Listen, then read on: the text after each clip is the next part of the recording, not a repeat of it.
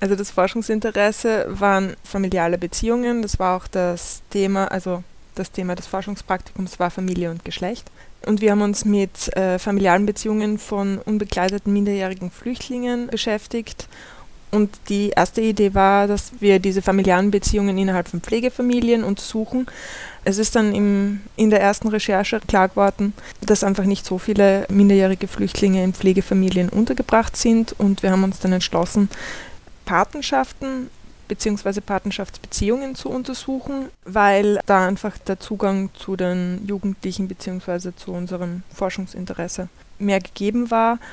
Da war recht interessant, dass auch Patenschaftsbeziehungen nicht so häufig sind und dass die einfach ganz stark davon abhängig sind, wie groß das mediale Interesse gerade ist an unbegleiteten minderjährigen Flüchtlingen.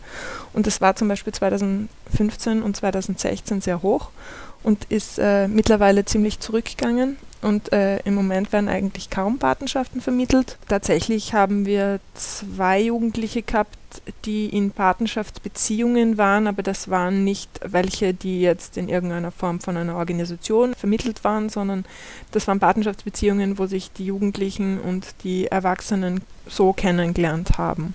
Also es hat keiner von den Jugendlichen, die in der Diskussion mitgemacht haben, angegeben, dass er in einer offiziellen Patenschaftsbeziehung ist. Und wir haben einfach da dann ein bisschen unser, unser Forschungsinteresse anpassen müssen, um trotzdem familiale Beziehungen zu erforschen. Das Konzept Doing Family hat uns dabei geholfen, familiale Beziehungen zu messen. Und der Unterschied zu herkommen, also zu traditionellen äh, Verständnis von Familie ist dabei einfach, dass man davon ausgeht, dass in Kernfamilien, die auch zusammen wohnen, ganz viele Sachen passieren, die nicht aktiv hergestellt werden müssen. Also man frühstückt gemeinsam und man isst gemeinsam und man trifft sich auch untertags oder am Abend dann irgendwo im Haus. Und im Unterschied dazu ist das Doing Family darauf bezogen, dass Personen aktiv Zeit miteinander verbringen, also quasi eine aktive Leistung, um diese Zeit miteinander zu verbringen, erbringen müssen. Das heißt, man muss sich was ausmachen, man muss irgendwo hinfahren, man muss sich treffen. Und im Fall von den UMF ist das eigentlich ganz günstig, um zu sehen, mit wem sie Kontakt haben und inwiefern sie mit diesen Personen dann Kontakt haben. Und also da geht es quasi um eine aktive Herstellungsleistung. Das Forschungsdesign ist in zwei Stufen durchgeführt worden. Also zunächst das Expertinneninterview. Das haben wir mit einer Expertin geführt, die in einem Verein arbeitet, der sich mit der psychotherapeutischen Betreuung von UMF und äh, Asylwerbern beschäftigt. Das hat den Sinn gehabt, damit wir einfach die Situation von den UMF besser kennenlernen und ein besseres Verständnis für die Lebenssituation ähm, von unbegleiteten minderjährigen Flüchtlingen in Österreich bekommen. Und zum anderen hat uns das dann in weiterer Folge den Zugang zur Zielgruppe erleichtert, weil die Expertin und der Verein mit dem Verein, wo die Gruppe dann später durchgeführt worden ist, eng zusammenarbeitet und wie ich jetzt schon gesagt habe, in der zweiten Folge ist dann eine Gruppendiskussion mit sechs Jugendlichen durchgeführt worden, die als unbegleitete minderjährige Flüchtlinge nach Österreich gekommen sind und zwei davon waren unter 18 und vier waren über 18. Wir haben die Gruppendiskussion in, in drei Teilbereiche aufgeteilt. Haben zuerst noch ähm, Freizeit und wie sie diese Freizeit verbringen und wie viel Freizeit sie haben gefragt danach, mit welchen Personen sie diese Freizeit oder ihre Freizeit bzw. Zeit verbringen und welche Personen leben, mit, mit welchen Personen sie ähm, regelmäßig Kontakt haben und ob auch äh, Kontakt gehalten wird via Social Media in irgendeiner Form über Telefone, Handy und andere ähm, technische Hilfsmittel. Und die dritte Frage hat sich dann im Endeffekt auf Probleme bezogen, die die Jugendlichen haben im Umgang mit anderen Personen oder wie es ihnen geht, damit Freundschaften aufzubauen. Zur Darstellung der ist einmal sehr spannend zu sehen, dass die unterschiedlichen Wohnsituationen ähm, sehr viel mit der Art der Freizeitgestaltung zu tun haben. Die Jugendlichen, die äh, unter 18 sind, ähm, die wohnen nämlich in einem betreuten Wohnheim, wo ähm, auch gemeinsam gekocht wird und wo Betreuer vorhanden sind. Und die Jugendlichen oder beziehungsweise Erwachsenen dann ähm, die über 18 sind, die wohnen in Wohngemeinschaften oder alleine. Das heißt, ähm, die müssen sich auch ganz anders organisieren, was ihre Freizeitgestaltung angeht, weil da kümmert sich sonst niemand drum. Also sie haben natürlich Hilfestellung dadurch, dass sie in die Schule gehen, aber im Endeffekt müssen sie sich ihre, müssen sie selbst einkaufen, kochen, essen. Ähm, das ist dann natürlich auch leichter, wenn man Mitbewohner hat. Ähm, da gibt es große Unterschiede.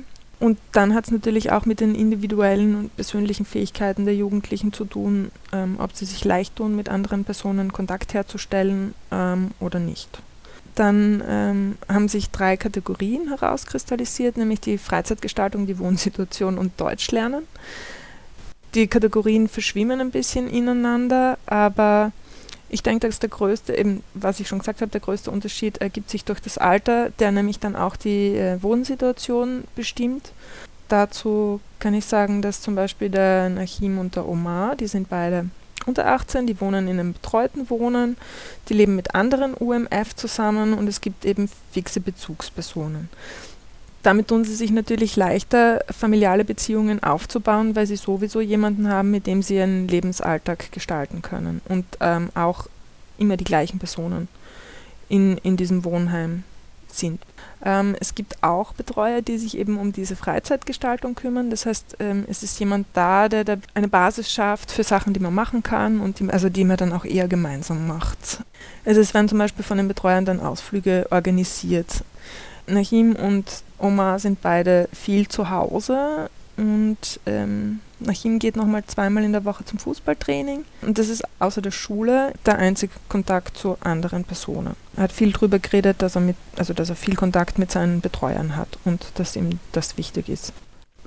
Was da noch interessant ist, ist, Nahim ist aus Syrien, das heißt, er spricht Arabisch. Äh, alle anderen von, den, von seinen Mitbewohnern kommen aus Afghanistan und sprechen Farsi.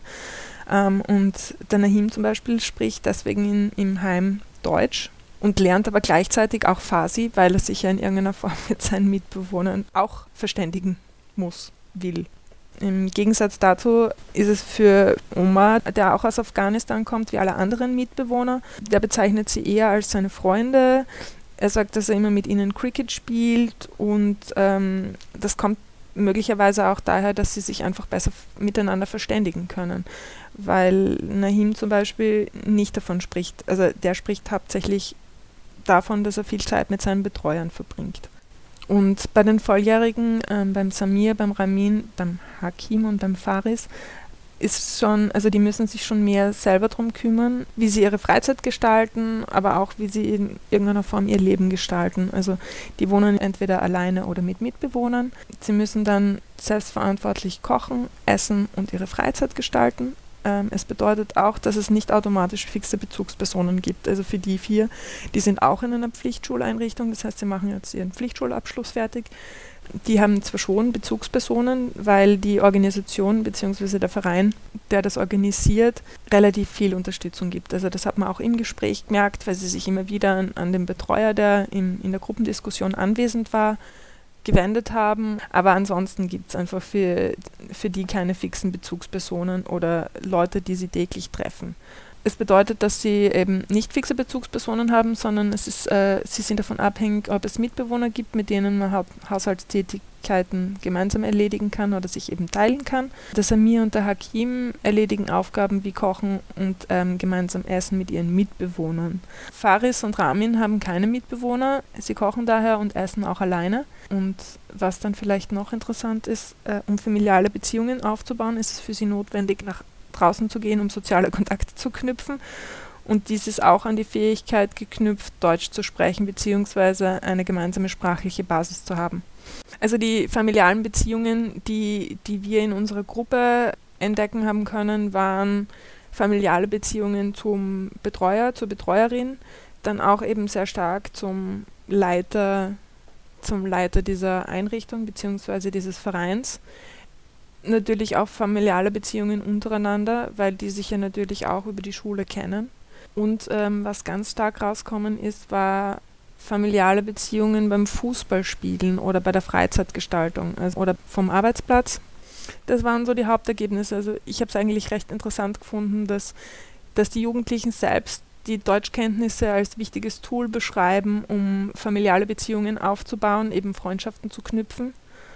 Und gleichzeitig aber diese Freundschaften auch essentiell sind, um die Sprache besser zu lernen. Also es ist ein bisschen so, für mich war das ein bisschen so ein, ein Kreislauf, der sichtbar war.